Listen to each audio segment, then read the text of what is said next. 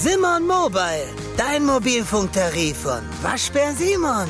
Sim, sim, sim, Simon. Gleich geht es los mit der neuesten Episode rausgehört. Vorher noch ein kurzer Hinweis. Die Freiluftsaison geht wieder los.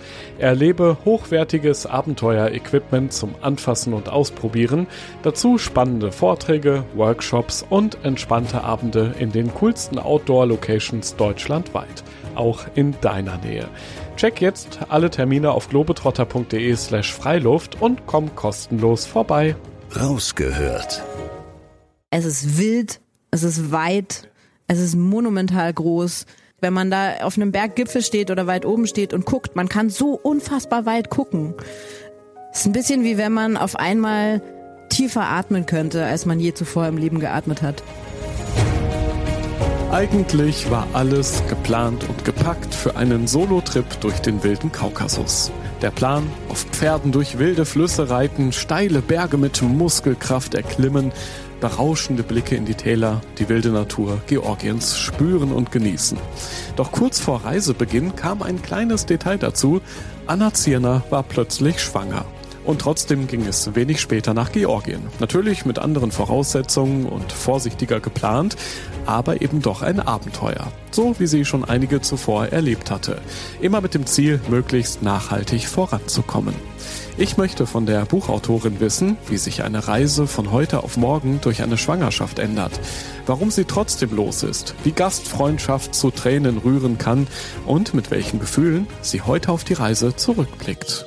Ich bin Joris, Reisereporter bei Globetrotter und treffe in diesem Podcast beeindruckende Menschen, die das Abenteuer in der Natur suchen, die eine ganz besondere Geschichte haben, von denen wir lernen können und die Lust aufs Reisen machen, auf das Draußen erleben. Anna, äh, eine Abenteurerin auf Tour, genauer gesagt bist ja gerade auf Clubhüttentour in den Globetrotter Stores in Deutschland. Wie ist das so für dich, quer durch Deutschland zu reisen, wie so ein berühmter Sänger, wie ein Promi quasi? ähm, du, du kriegst ja viel mit auch in den Tagen jetzt aktuell, oder? Ah ja, ehrlich gesagt, so wahnsinnig viel kriege ich gar nicht mit, Oh, weil ich, okay. weil lustigerweise die Clubhütten in den meisten Filialen ja sehr ähnlich aussehen. Man ist sich dann manchmal gar nicht so sicher, wo in welcher Stadt man jetzt gerade ist. Und gerade wenn man so wahnsinnig viel tourt, ich glaube, bei mir sind es jetzt irgendwie 18 Stops oder so, Boah. dann ähm, steigt man zwischendrin in den Zug und muss manchmal irgendwie auf den Kalender gucken, wo man jetzt eigentlich hinfährt. Also Hast du dich auch schon mal vertan, so wie, wie es manchmal bei Sängern passieren soll, dass du sagst, hallo Dortmund und das, das war Düsseldorf? Nee, zum Glück nicht. Dafür Okay. bin ich, glaube ich, zu gut organisiert und zu akribisch. So. Übrigens, heute sind wir in Düsseldorf. Heute sind wir in Düsseldorf, ja. Sehr schöne Clubhütte hier in Düsseldorf mit gutem Klang. Wir sitzen in der Clubhütte. Und jetzt geht's rüber, quasi in ein Land voller wilder Berge. Es gibt weites Land zu hören. Es geht in den Kaukasus, jetzt Ja. im Podcast. Rausgehört. Du, ich, ich bin mal ehrlich, ganz am Anfang, ähm, als ich die ersten Seiten von deinem Buch gelesen habe, da habe ich auch manchmal schon den Kopf geschüttelt, ehrlich gesagt, weil ich habe mir gedacht, Baby im Bauch, ja, natürlich noch mini klein, du hast es ja gerade vorher erst erfahren, aber darf man da wirklich auf Abenteuerreise gehen? Und ich glaube, diese Frage hat dich damals auch sehr lange beschäftigt, oder? Ja, also die Frage, ob hat mich gar nicht so lange beschäftigt, weil das war relativ leicht mit Ja zu beantworten für mich erstmal. Ähm, die viel kompliziertere Frage ist wie Ja. und was genau und wie wie tue ich das auf eine Art und Weise, die meiner Verantwortung gerecht wird? Weil natürlich, die Verantwortung war ab dem Moment, wo ich wusste, dass ich schwanger bin, war die da und war nicht mehr wegzudenken. Und dann ging es halt darum, ja, rauszufinden, worauf muss ich ganz besonders achten. Und damit war natürlich einfach nochmal eine neue Rechercheebene eröffnet, mit der ich mich dann noch ein paar Wochen beschäftigen durfte. Wen hast du so gefragt? Ich meine, klar, deine Ärztin, glaube ich, hast du sehr schnell gefragt, ob das okay ist aus ihrer Sicht. Sie hat gesagt, Daumen hoch geht. Ja. Aber Freunde, Familie, da kommen ja vielleicht auch mal noch mal ein paar andere kritischere Fragen, oder?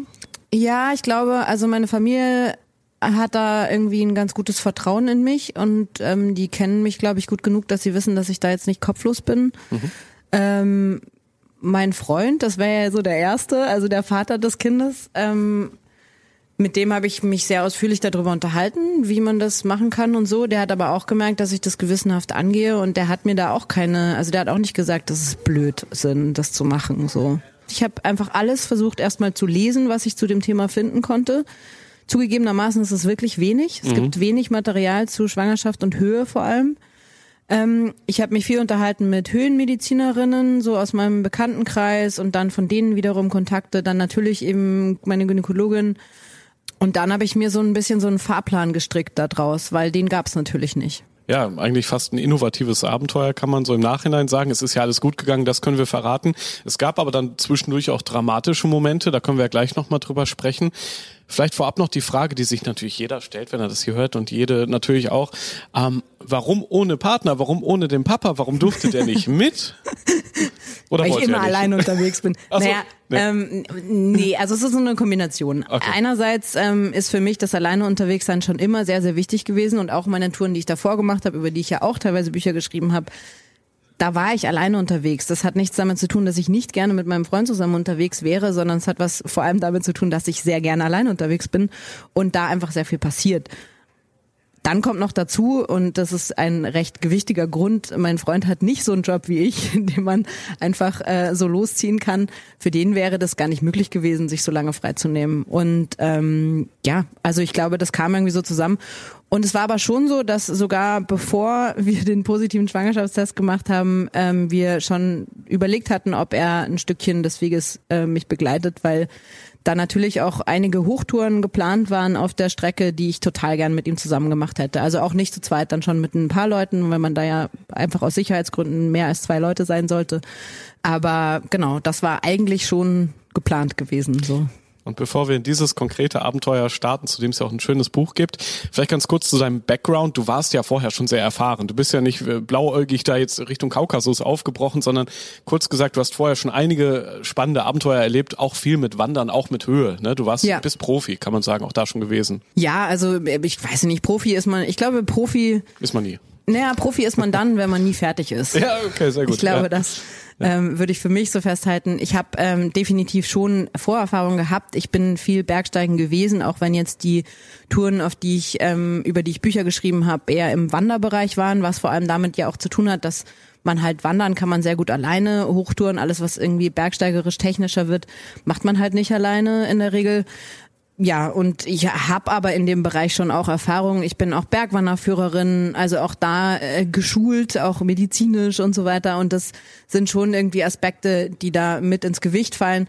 Wenn es jetzt meine erste Solo-Tour gewesen wäre, wäre ich wahrscheinlich nicht in den Kaukasus gegangen. Ich glaube, nicht mal so sehr aus Sicherheitsgründen in so einem klassischen Sinn, sondern das, was man da braucht, ist auch die mentale Erfahrung, damit alleine zu sein.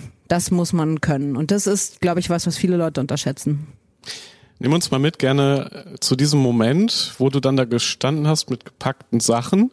Und dann kam ja der Bus. Du bist ja, das ist ja die erste verrückte Geschichte. Du bist mit dem Bus bis nach Georgien. Hast du da nicht so ein bisschen bei den ersten Schritten so in den Bus rein ein bisschen Bammel gehabt? Ja, mir war ein bisschen schlecht, das lag aber mehr in der Schwangerschaft, okay. glaube ich. Ja.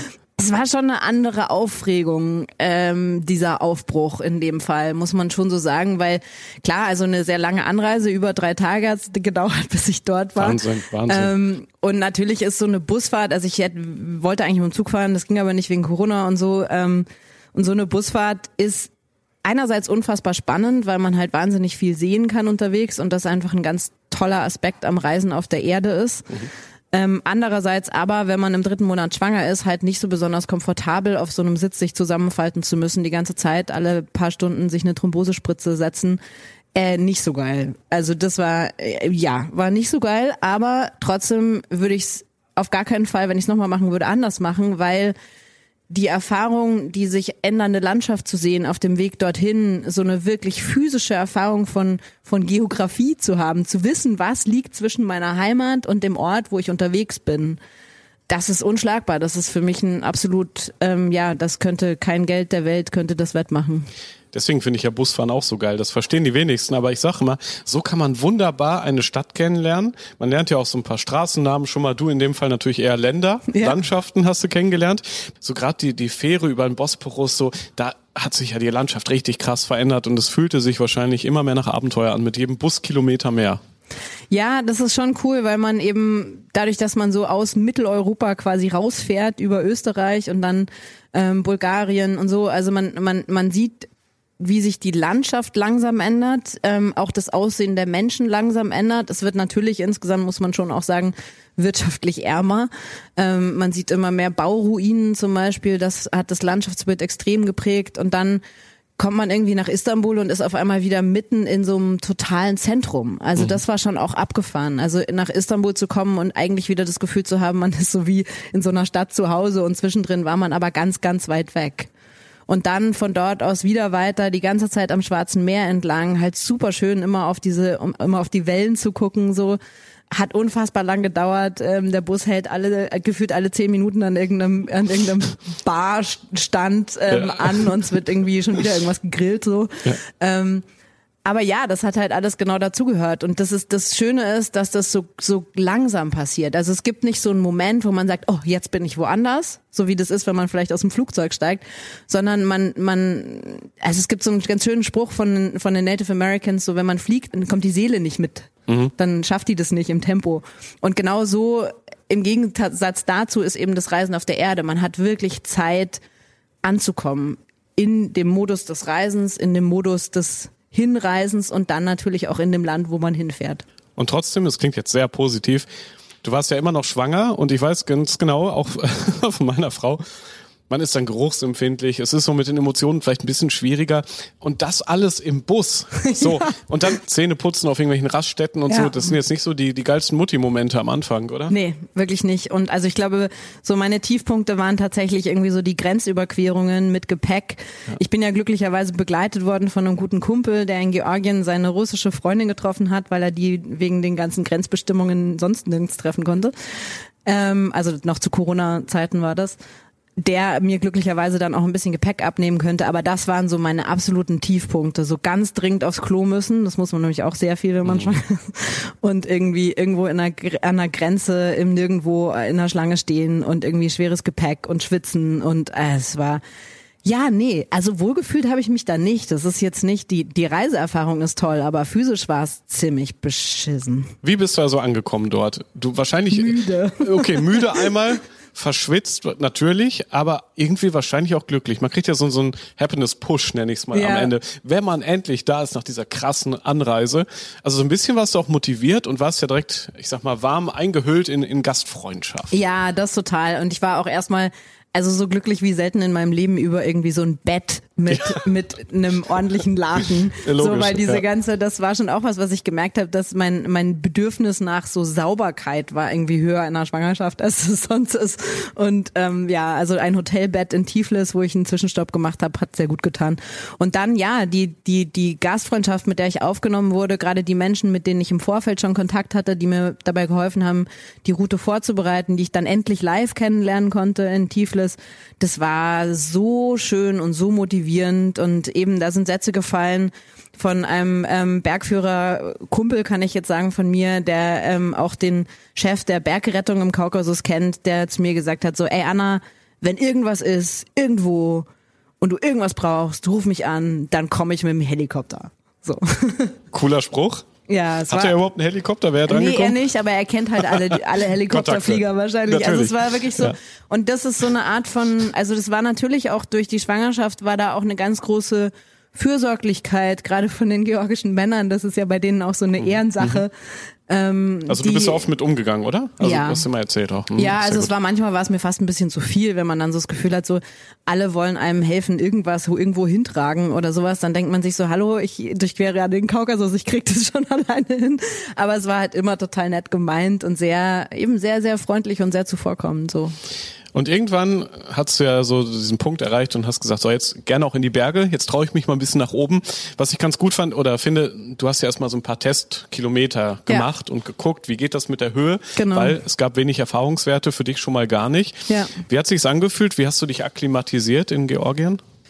Na, das war tatsächlich gar nicht so leicht, weil normalerweise ähm, akklimatisieren, also dieses, diese Höhenanpassung, die physische, die ist eigentlich weiß ich nicht, so ab 2500, das ist ein bisschen individuell, mhm. Metern oder sowas macht man das. Ich habe damit schon recht früh angefangen, weil ich einfach sehen wollte, wie mein Körper auf verringernden Sauerstoff wirkt. Und das habe ich in den ersten Tagen in so Akklimatisationstouren, die zwischen 2000 und 2500 Metern waren, also eine Höhe, wo ich mir sonst überhaupt keinen Kopf darüber machen würde, sehr intensiv ausprobiert und dabei immer gemessen mit so einem kleinen Pulsoximeter, den man in den Finger steckt, um halt zu gucken, wie mein Körper reagiert und vor allem auch, was sich verändert. Also funktioniert das mit der Akklimatisation? Und ich glaube, das ist so für mich einer der größten Rückschläge gewesen, jetzt nicht in diesen ersten Tagen, aber insgesamt auf der Tour. Ich habe festgestellt, auch wenn ich selber die Höhe überhaupt nicht spüre, mein Körper akklimatisiert nicht. Mhm. Und ich habe bis heute keine medizinische Erklärung dafür, weil ich das vor, ich hatte nie vorher Probleme mit Höhe in meinem Leben. Und da war es aber grundsätzlich so, dass, obwohl ich dann auch mit zwei Pulsoximetern irgendwann gemessen habe, weil ich es mal nicht fassen konnte, ähm, ja, mein Sauerstoffgehalt ging halt nicht, also der war halt einfach grundsätzlich dann unter 95 Prozent, oh, irgendwann okay. dann auch unter 90 und dann mhm. teilweise irgendwie bei 82 und da ist es halt dann, da war dann halt für mich auch einfach ganz klar Schluss. Weil, vielleicht ganz kurz als Erklärung, ähm, es ist so, dass wenn das Gehirn über einen Zeitraum von mehr als einer halben Stunde, glaube ich, nicht das, nicht das erwachsene Gehirn, aber das Gehirn des Fötus über einen längeren Zeitraum nicht mit ausreichend Sauerstoff versorgt wird, was ja über den Mutterkreislauf quasi kommt, dann kann das zu permanenten Hirnschädigungen führen. Und das war natürlich was, was ich auf gar keinen Fall riskieren wollte. Und deswegen war ich natürlich da sehr auf der defensiven Seite, gerade was die Höhe betrifft. Du hast dich ja so vorsichtig rangetastet, hattest ja auch immer man kann sagen, glaube ich, starke georgische Männer an deiner Seite und auch Pferde zum Beispiel. Ja. Beschreib mal, du hast ja auch so richtig coole Charaktere kennengelernt. Ja. Und wenn die natürlich noch Pferde dabei hatten, umso praktischer für dich. Ja, ja also die ganzen Pferdesachen waren tatsächlich gar nicht so vorbereitet. Das funktioniert auch in Georgien nicht so richtig. Da muss man eigentlich eher so vor Ort irgendwie gucken, erstmal, dass man irgendjemanden findet, der Englisch spricht ähm, oder so ein bisschen Englisch spricht und dann, ähm, dass die dann, die, wenn die dann irgendjemanden kennen, der irgendwelche Pferde hat, dann, dass man das dann irgendwie so vor Ort organisiert. Das funktioniert eigentlich immer nur spontan. Und das äh, ist aber auch das, was ja den Reiz auch ausmacht beim Reisen, dass man halt vor Ort sich auf die Gegebenheiten einlässt, die man dann dort hat und eben nicht pauschal bucht so. Also man kann sicherlich auch von Deutschland aus pauschal Pferdereisen buchen in Georgien. ähm, das wäre jetzt nicht so mein Ding gewesen. Ja. Ähm, ja, und dann, also die Idee tatsächlich auf Pferderücken unterwegs zu sein, die hatte ich schon vorher mal, aber ich habe erst mal gedacht, so, nee, ich probiere das erstmal, ob das so geht. Und da wurde ich relativ schnell eines Besseren belehrt, weil ich einfach sehr schnell, gerade in diesen ersten, innerhalb dieser ersten drei Monate, wo ich ja anfangs auch noch unterwegs war, also erste drei Monate Schwangerschaft, halt gemerkt habe, dass meine Kondition einfach so abkackt und dass ich so langsam unterwegs bin, dass das dann irgendwann ein Sicherheitsrisiko wird. Und da war das auf Pferderücken unterwegs sein natürlich eine ganz fantastische Alternative. Und dann, ja, wenn man mit Pferd unterwegs ist, hat man immer einen Pferdeguide dabei. Ähm, ein Guide, ähm, der mir sehr in Erinnerung geblieben ist, ist Tamasch. Ähm, ein sehr, sehr liebevoller ähm, alter Herr, der, ich glaube, fünf Wörter auf Englisch konnte, sowas wie Go, Good, Surprise, ja. ähm, Sleep, Sleep. So, also Auch wichtig, äh, ja. konnte wirklich nur so ganz, ganz bruchstückhaft Englisch und trotzdem haben wir uns fantastisch verstanden. Also wir haben einfach so gut kommunizieren können, weil der eine sehr ausdrucksstarke Mimik hatte. Mhm. Und ähm, irgendwie so ohne Worte ging das echt ganz gut. Ich glaube, Georgien, wahrscheinlich die wenigsten waren da. Nehme ich jetzt mal so ganz vorurteilmäßig an. Wie sehr ist es vielleicht anders auch als dieses europäische, was die Landschaft angeht? Die Menschen hast du schon ein bisschen beschrieben. Wie fühlt sich's an? Wie schmeckt dieses Land auch? Du hast dich ja auch dort ernährt lokal. Ja, also Georgien beziehungsweise vielleicht der Kaukasus mal ganz allgemein, jetzt unabhängig von, von vom Reiseland. Das, was wirklich besonders ist im Kaukasus, ist, es ist wild, es ist weit, ja. es ist monumental groß. Man hat wirklich das Gefühl, außer den Bären, die sind dort kleiner, alles andere ist mindestens doppelt so groß wie alles, was man sonst gesehen hat. Ach, also die, das geht bis zu bis zu sowas wie den Bergblumen, die man teilweise von hier kennt. Also weiß ich nicht, ein, Enzian oder so, der aber dort aussieht wie genmanipuliert. Also die sind einfach, sind einfach riesig. Oder oder halt einfach die Weite, also der Ausblick, wenn man da auf einem Berggipfel steht oder weit oben steht und guckt, man kann so unfassbar weit gucken. Ähm, die, die Wälder sind halt komplett wild noch. Da stehen alle möglichen verschiedenen Baumarten nebeneinander. Das kennen wir hier überhaupt nicht mehr. Also das ist richtiger Urwald, das gibt's dort noch. Ähm, auch dann ohne Wege. Da musst du dann trotzdem irgendwie durch den Wald. Da habe ich auch diverse Erfahrungen gemacht. Das ist halt so, da das gibt's dann höchstens einen Trampelpfad teilweise und ist halt überhaupt nicht ausgebaut. Und ich glaube, genau diese Sachen sind es, die mich so wahnsinnig gereizt haben was ich auch ein bisschen erwartet hatte, aber was mich dann, als ich vor Ort war und das gesehen habe, schon auch nochmal ganz anders umgehauen hat, weil das ist Ja, das macht einen komplett auf. Also es macht den Kopf auf, es macht das Herz auf, es macht alles, ähm, ja, man kriegt einfach, es ist ein bisschen wie wenn man auf einmal tiefer atmen könnte, als man je zuvor im Leben geatmet hat. Boah, schöne Beschreibung. Ja, diese ursprüngliche Natur, aber eben auch so ein bisschen das, man kann nicht aufs Handy schauen und gucken, wie komme ich jetzt nach Hause und die Route berechnen, das geht nicht so. Nee. Das war also die, die grundsätzliche Situation in dem Moment und dann kam ja leider auch dieser eine Tag, wo du ziemlich weit oben warst, mit dem Pferdeführer, glaube ich, mit den Pferden. Du hast immer auf deine, deine Uhr geschaut und gemerkt, okay, Sauerstoff, das geht krass runter. Ich muss selbst auch wieder runter. Ja. Und du bist dann wirklich alleine und es wird langsam dunkel auf den Rückweg gegangen. Ja. Wie war das? Na, es war vor allem eine schwierige Entscheidung, weil ich war zu dem Zeitpunkt auf 2600 Metern, glaube ich. Ähm, es war klar, ich muss runter irgendwie, beziehungsweise es war eigentlich vor allem klar, mein Sauerstoffgehalt ist zu niedrig. Ähm, es war späterer Nachmittag. Ich war mit Tamasch, der mich natürlich auch nicht jetzt verstehen konnte. Wir hatten so Zeichen ausgemacht, ähm, dass ich Timeout-Zeichen mache und runter für ich muss runter wegen Sauerstoff. Das hatte ich übersetzen lassen, dass er das versteht.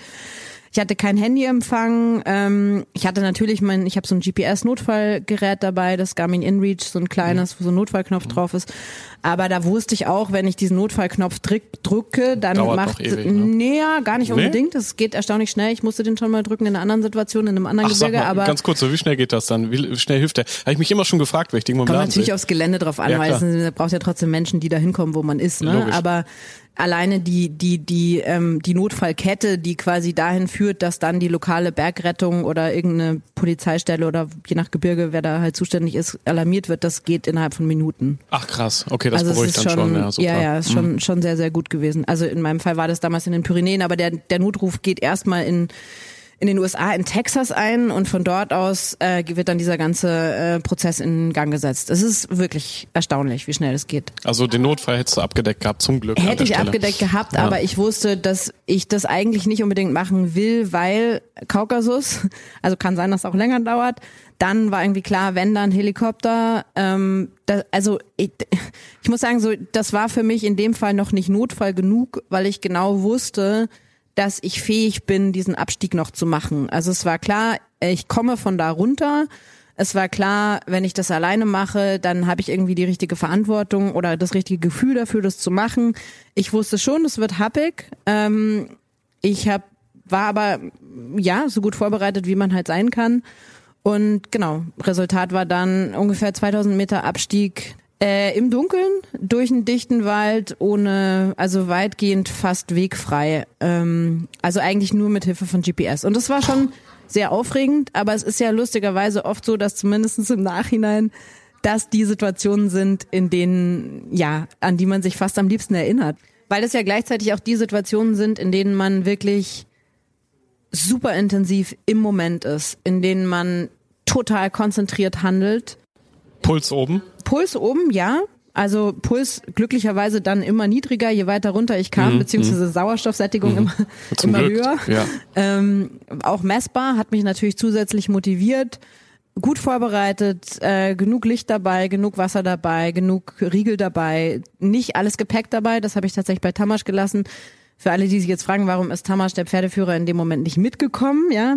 Ähm, der hatte noch einen Fohlen dabei Ei, okay. und hatte für das Fohlen auch eine Verantwortung und es war Ja. völlig klar, wenn ich mit ihm zusammen absteige, dann müssen wir den kompletten Weg zurückgehen und ganz woanders absteigen. Ähm, und das hätte auch zu lange gedauert. Also es hätte auch für mich zu lange gedauert. Und ich wusste, das geht. Also ich hätte das nicht gemacht. Ich hätte den Notfallknopf gedrückt, wenn ich mir nicht sicher gewesen wäre, dass ich das leisten kann. War das nicht auch der Moment, wo du noch Wilderern begegnet bist? Ja, das, stimmt. das ist so das Highlight dieser Geschichte. Ich finde es so krass.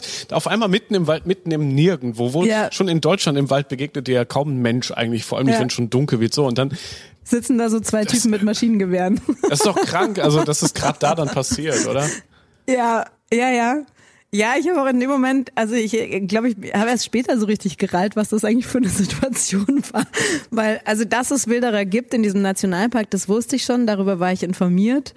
Das heißt, ich habe relativ schnell auch kapiert, dass das Wilderer gewesen sein müssen. Die waren natürlich genauso überrascht, dass da auf einmal jemand Logisch. kommt, klar, weil die haben auch nicht damit gerechnet. Noch eine Frau alleine Ja. hier so. Ähm, Ja, also die waren total überrascht. Ich habe dann irgendwie so Hallo gesagt und die haben irgendwie auch so Hallo gesagt und ich bin irgendwie weitergelaufen.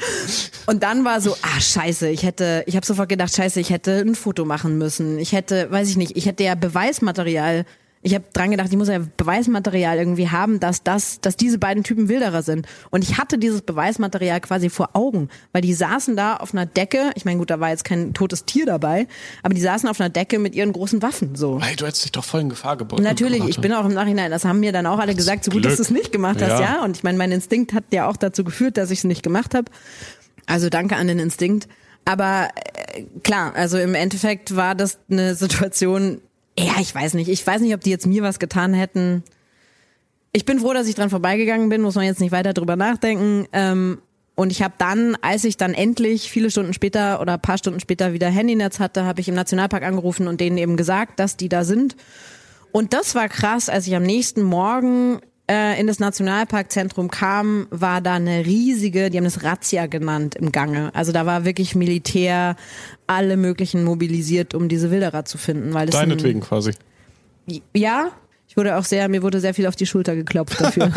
ja, vor allem auch in dem Moment, als du es geschafft hattest, äh, endlich unge dann unten anzukommen. Ja, ganz ganz heile und irgendwie aufgeregt, ja, aber zum Glück dann da war ich unten. zu müde, um mich zu freuen. Ja, das glaube ich. Und trotzdem die nächsten Tage bist du es dann ja ein bisschen anders angegangen. Ja. Du wusstest eben, wo deine Höhengrenze ja. in dem Moment liegt. Wie waren die nächsten Tage? Ich glaube, die waren dann schon auch so, wie du dir Georgien, den Kaukasus vorgestellt hattest, ne?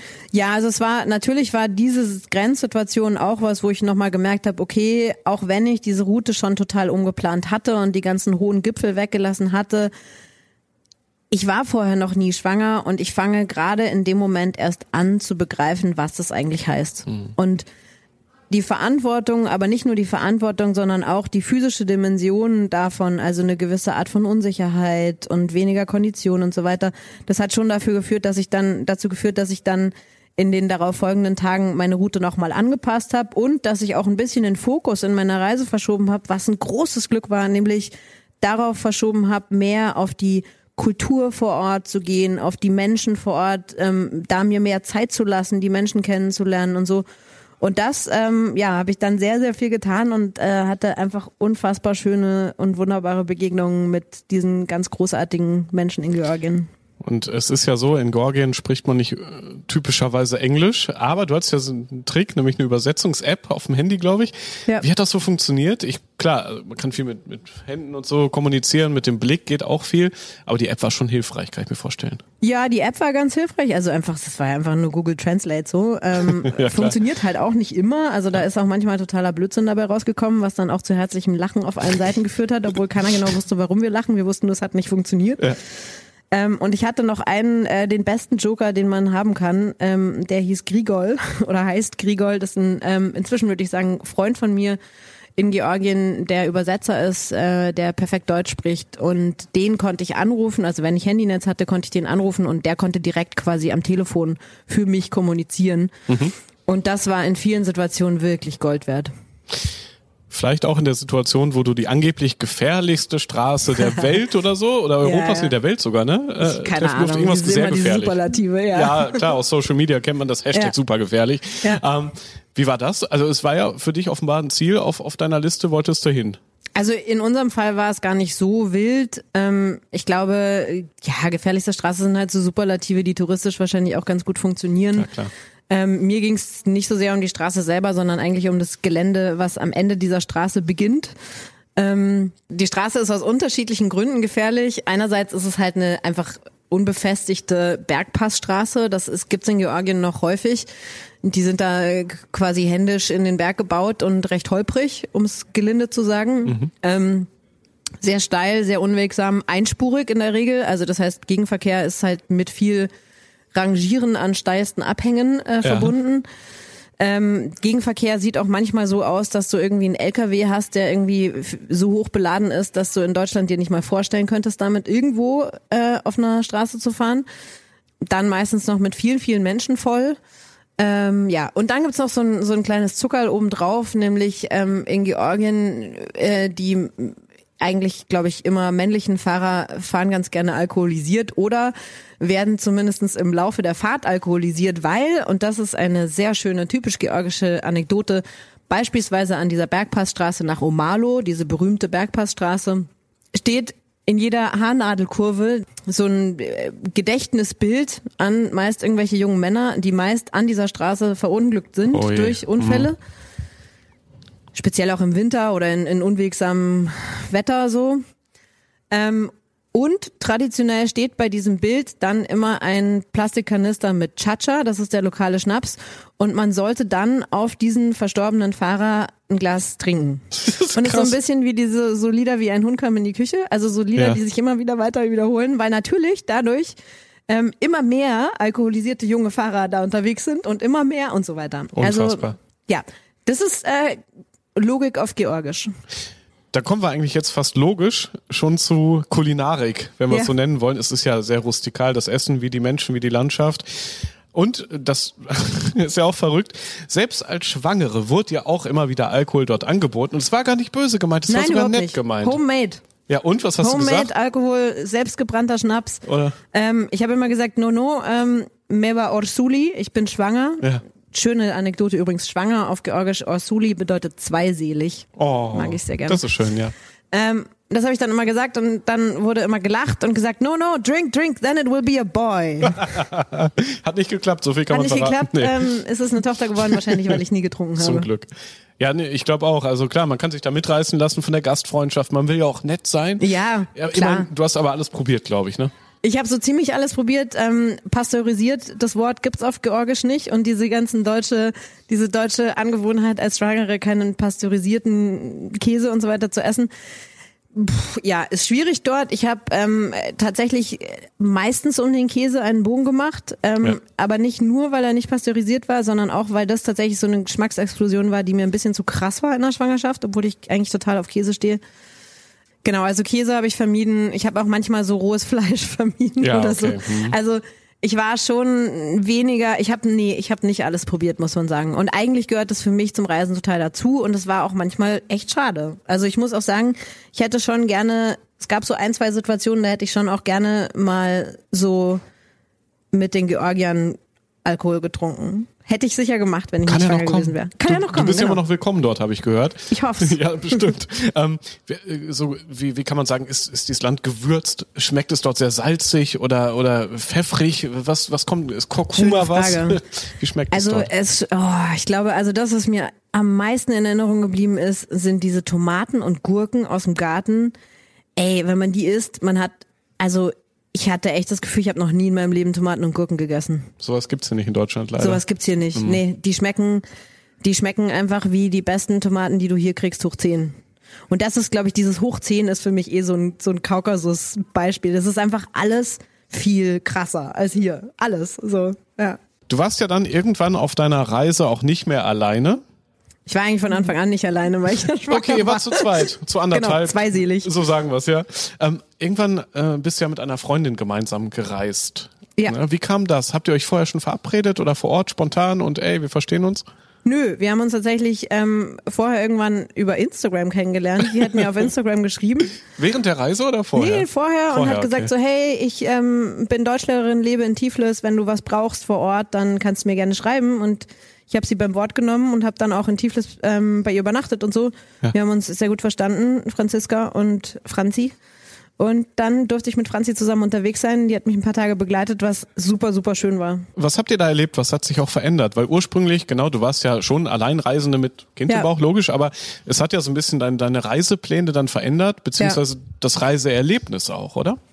Ja, es war schon auch so, dass ich sagen muss, dass ähm, ich nicht mehr so gerne alleine, also im physischen Sinn, erwachsenen Sinn alleine unterwegs war wie vorher, eben weil ich unsicherer war. Und ähm, da war das Begleitung haben unterwegs einfach durchaus was, was es mir erleichtert hat und was auch sehr, ja, was, was nochmal eine ganz andere Qualität aufgemacht hat. Und in der Zeit mit Franzi, Ach, wir haben total schöne Sachen erlebt. Wir waren ähm, beispielsweise im Trusotal unterwegs. Das, wir haben das nach, im Nachhinein so ein bisschen das Tal der Wunder genannt, weil das wirklich so war, dass man irgendwie alle paar hundert Meter stehen geblieben ist und ähm, einfach nur gestaunt hat, weil da Naturphänomene auftauchen in diesem Tal, die kann man überhaupt nicht beschreiben. Die sind einfach fantastisch und Formen und Farben und ähm, ein Mineralsee, der blubbert und irgendwelche ähm, äh, aus der Erde quellenden äh, Mineralien, die die Erde total orange färben und lauter so Sachen. Wir waren in einem, in einem Nonnenkloster ähm, zu, kurz zu Besuch und haben dort die Stimmung erlebt, was total schön war. Wir sind bis zur südossetischen Grenze gelaufen, was ähm, eine Grenze ist innerhalb von Georgien, die man nicht überqueren kann, ohne jetzt ins Detail zu gehen vielleicht. Ähm, und wir haben, ja, wir haben draußen geschlafen und uns sehr gut unterhalten über Gott und die Welt und die Männer und über Krebs. Krebs. Ja, weil Franzi oh. äh, Brustkrebs hatte und leider auch wieder hat. Und ähm, ich noch nie vorher die Möglichkeit hatte, mit jemandem so persönlich darüber zu sprechen, weil man, glaube ich, auch oft eine Scheu hat, über diese Themen zu sprechen.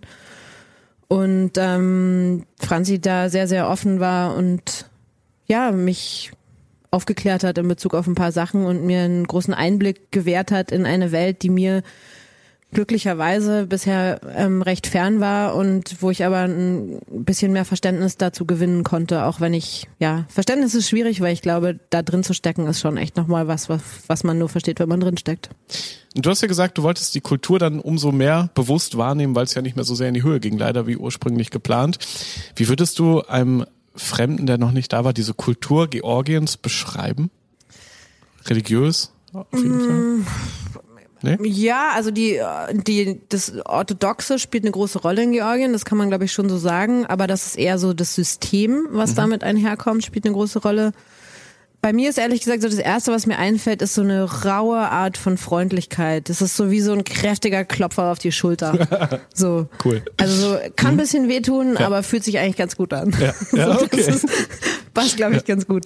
Wie hast du dich mittlerweile körperlich gefühlt? Ich meine, der Klopfer, den hast du anscheinend auch gut weggesteckt. Ansonsten in deinem Bauch, das, das kleine Lebewesen ist ja weiter gewachsen mit dir. Ja, ja, dem ging's gut. Äh, Super. Das ist fröhlich weiter gewachsen. Ähm, ich habe immer gedacht, ich weiß nicht, ich hatte mir aus irgendeinem dummen Grund eingeprägt, dass nach dem dritten Monat ähm, wird es alles wieder leichter und dann kommt ja die Zeit, in der es eigentlich am besten ist, physisch unterwegs, also so physisch wieder sportlich unterwegs zu sein und so, weil dann wird man ja wieder total fit. Irgendwie sowas hatte ich. Gibt's aber so Geschichten, diese Plazenta-Power so ja, und so. Ja, ja, es gibt so Geschichten, ich habe da nicht dazu gehört. Also okay.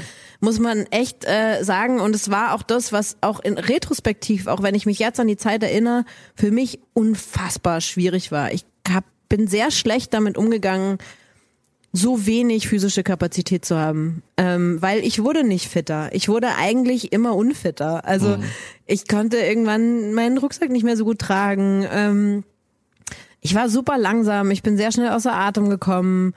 Ähm, also ich war nicht so eine, so wie man sich, also ich weiß nicht. Ich glaube, ich habe mir selber irgendwie vorgestellt, so ähm, Sportlerinnen, wenn die schwanger werden, dann sind die schon immer noch sportlich. Mhm. Und ich glaube, das ist einfach ein totaler Trugschluss, weil Schwangerschaft halt verdammt individuell ist und ganz egal, wie fit man ist, das kann auch ganz anders laufen. Und genauso kann es auch so laufen, dass wenn man weiß ich nicht, vielleicht gar nicht fit ist, dass man dann auf einmal eben die Plazenta-Power-Schub, was weiß ich was, kriegt, ja, und irgendwie auf einmal total viel Energie hat. Also ich glaube, das ist so die, für mich so die, das wichtigste Learning in Bezug auf die Schwangerschaft ist, es gibt nicht die Schwangerschaft. Es gibt nicht so läuft's oder so läuft's nicht, sondern das Einzige, was funktioniert, ist darauf zu hören, was in dem Moment in deinem Körper passiert, in deinem Körper, der nur dir gehört und deinem Kind. Ähm, und dementsprechend verantwortungsvoll zu handeln. Und das habe ich versucht, aber ich bin trotzdem sehr, sehr frustriert gewesen über lange Strecken. Eigentlich die ganze Zeit, fast die ganze Zeit. Ich, ich wette, alle Frauen, alle Mütter, die diesen Podcast gerade hören, werden jetzt nicken, eifrig mit den Kopfhörern im Ohr und sagen, ja, genau so ist es halt. Ich war halt auch einfach nicht gerne schwanger. Und es oh, ist so schwer, okay. sowas zu sagen, weil, weil, weil man, also ich merke das auch, wenn ich den Vortrag halte und diese Stelle vorlese, wo ich sage, ich gestehe mir ein, dass ich nicht gerne schwanger bin. Ich habe immer ein schlechtes Gewissen, wenn ich diese Stelle vorlese. Und genau deswegen lese ich sie vor, weil ich mir immer denke, ich bin doch keine, ich bin doch keine schlechte Mutter, weil ich nicht gerne schwanger war. Ich habe mich total auf das Kind gefreut die ganze Zeit. Aber der Zustand, schwanger zu sein, der ist einfach scheiße. Also ich fand den einfach scheiße. Auch da wieder super individuell. Es gibt Frauen, die fühlen sich total wohl und die genießen das und die genießen vielleicht auch die Langsamkeit oder die Energie oder je nachdem, ja. Ich fand's nicht toll. Ich war nicht glücklich damit, schwanger zu sein. Ging es dir denn besser als dein Partner, der Papa, Nee. dazugekommen ist? Nein. Nee, weil ähm, Der hat dich ja besucht, ne? Also irgendwann Ja. war er da. der kam dann Georgien. für den zweiten, für die zweite Hälfte der Reise. Und ja, natürlich ähm, war es auch schön, Teile dieses Abenteuers zu teilen. Und natürlich war es auch wahnsinnig hilfreich, ähm, dass er mir an manchen Stellen Gepäck abnehmen konnte. Aber zwischen uns war das nicht die rosigste Zeit. Ich glaube, das kann man schon so sagen. Also es war halt einfach auch viel zurechtfinden in der Situation. Ich habe ja auch, also mein Gott, die ganzen Hormone, die da irgendwie rumschießen, ja. Ich bin mir sicher, dass ich in der Zeit auch Sachen gesagt habe, die ich wahrscheinlich nicht gesagt hätte, wenn ich nicht schwanger gewesen wäre. Ja, ich war manchmal einfach sauer, weil ich dachte so, warum kannst du nicht einfach jetzt mal für ein paar Tage diesen Bauch übernehmen und ich mache eine Hochtour. So. Ich war manchmal war ich sauer auf ihn für Sachen, wo er überhaupt nichts dafür kann, weil es halt einfach so ist. Aber andererseits hatte er dann eben dir auch die starke Schulter gegeben und du konntest dich mal anlehnen abends und äh, ja, zumindest gab es ja dann diese Momente wahrscheinlich, wo ihr gemeinsam euch ein bisschen auch mit Vorfreude beschäftigen konntet. Ja, natürlich. Und wir haben gemeinsam Nächte unter diesem fantastischen Sternenhimmel verbringen können. Wir haben total lustige Erlebnisse gehabt. Wir haben ein fantastisches Erlebnis gehabt in dem kleinen Örtchen Cesco, wo wir eingeladen wurden von Emsari, einem ähm, älteren Herrn dort, der für uns ein mit den bescheidensten Mitteln ein unfassbares Festmahl bereitet hat und eine eine Supra gefeiert hat, also ein georgisches äh, so ein Festessen ist das. Also das werden wir sicher unser Lebtag nicht vergessen. Vor allem, weil dein Freund sehr viel trinken musste. Er hat nämlich immer für dich mitgetrunken, weil Genau. auch dort wurde nicht akzeptiert, die Frau schwanger, die darf nicht. Genau, also er, äh, Emsari hat es dann schon irgendwann akzeptiert, aber für ihn war halt klar, dass dann äh, Martin das trinken muss, beziehungsweise immer, wenn er mal um die Ecke ist, habe ich Martin schnell mein Glas hingeschickt, ist Martin so geil. Oh ja. Also Martin hat einen ziemlichen Kater am nächsten Tag, der Arme. Ja, aber auch er hat's überstanden. Ich glaube, er grinst heute auch, wenn er die Geschichte erzählt. Ja. Das ist ja das Schöne, davon lebt ja auch dieser Podcast, von diesen Ja. Abenteuergeschichten. Und es war nun mal ein großes Abenteuer. Und ich glaube, viele, die das jetzt so gehört haben, denken sich, warum eigentlich nicht Georgien? Warum nicht mal in den Kaukasus? So weit ist es ja nun auch wieder nicht. Ähm, was wären so deine Reisetipps? Was sollte man vorab beachten? Was sollte man im Land beachten? Wie wird's ein perfektes Abenteuer dort?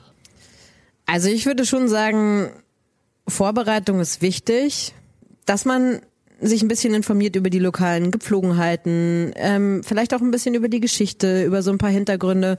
Und ja, in meinem Buch Wilde Berge, weites Land bemühe ich mich darum, diesen Hintergrund eben auch zu geben, so ein bisschen. Also ich finde das schon wichtig.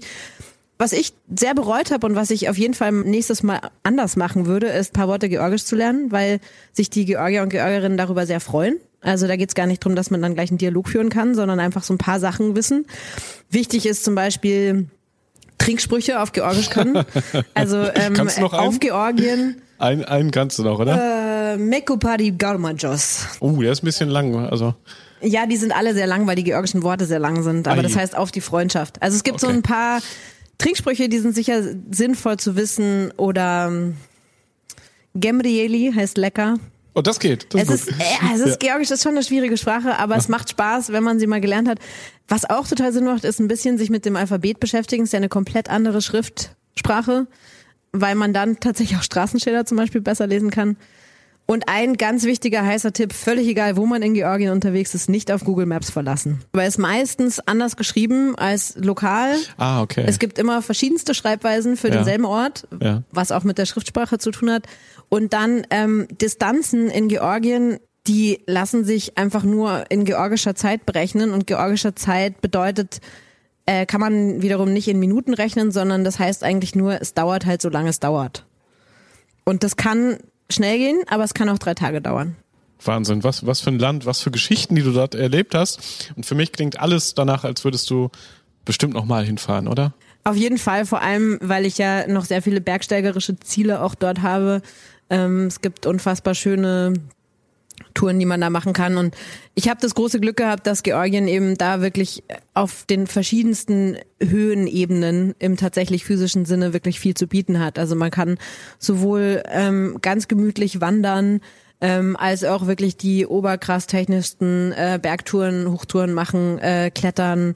Ähm, also es ist ja, da ist einfach sehr viel möglich und auch im Winter. Ich würde tatsächlich auch sehr gerne zum Freeriden mal hinfahren. Klingt super.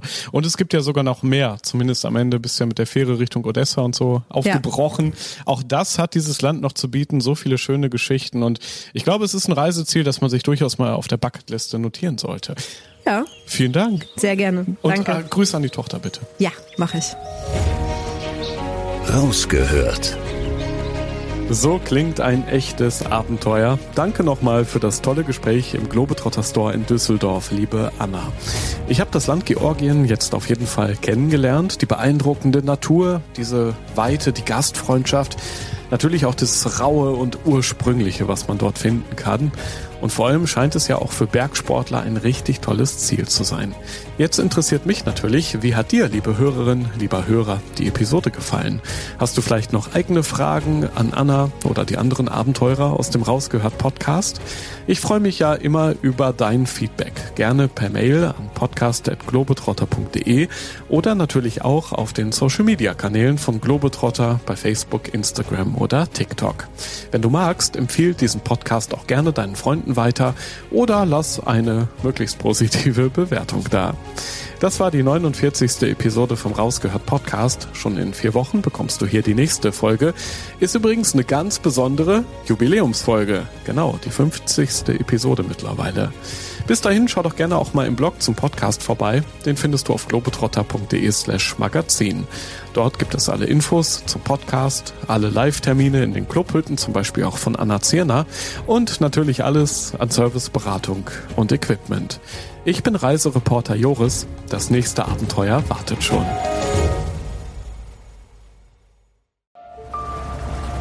Erinnerst du dich an deine Lieblingsreise? Jetzt gibt es einen Podcast voller Lieblingsreisen. Erlebe mit uns spannende Outdoor-Expeditionen und schnür den Backpacker für abenteuerliche Regennächte auf der Isomatte. Wie der Nebel dampfend aufsteigt über dem Wasser. Ein richtig schöner Ort, um wach zu werden. Lieblingsreisen. Bier gibt's, sehr gut. Und Brezen sehe ich da zum Beispiel auch. Mhm. Cheers. Dein neuer Reisepodcast. Man muss einfach runterfahren, man muss Denken ausschalten und Fühlen einschalten. Ja, jetzt schwebe ich geradezu. Also, ich fühle mich echt wie neugeboren. Super, super toll. Mit uns erlebst du Mikroabenteuer und die weite Welt. So. Wow. Du. Wir wollten ja nicht gleich den ganzen Laden leer essen. Ja, Sie wissen ja noch gar nicht, was es am Schluss kostet. Lieblingsreisen. Jetzt gehen wir über den Bazar in Marrakesch. Jetzt entdecken, abonnieren und mitreisen. Lieblingsreisen gibt es überall für dich, wo es Podcasts gibt. Kommst du mit?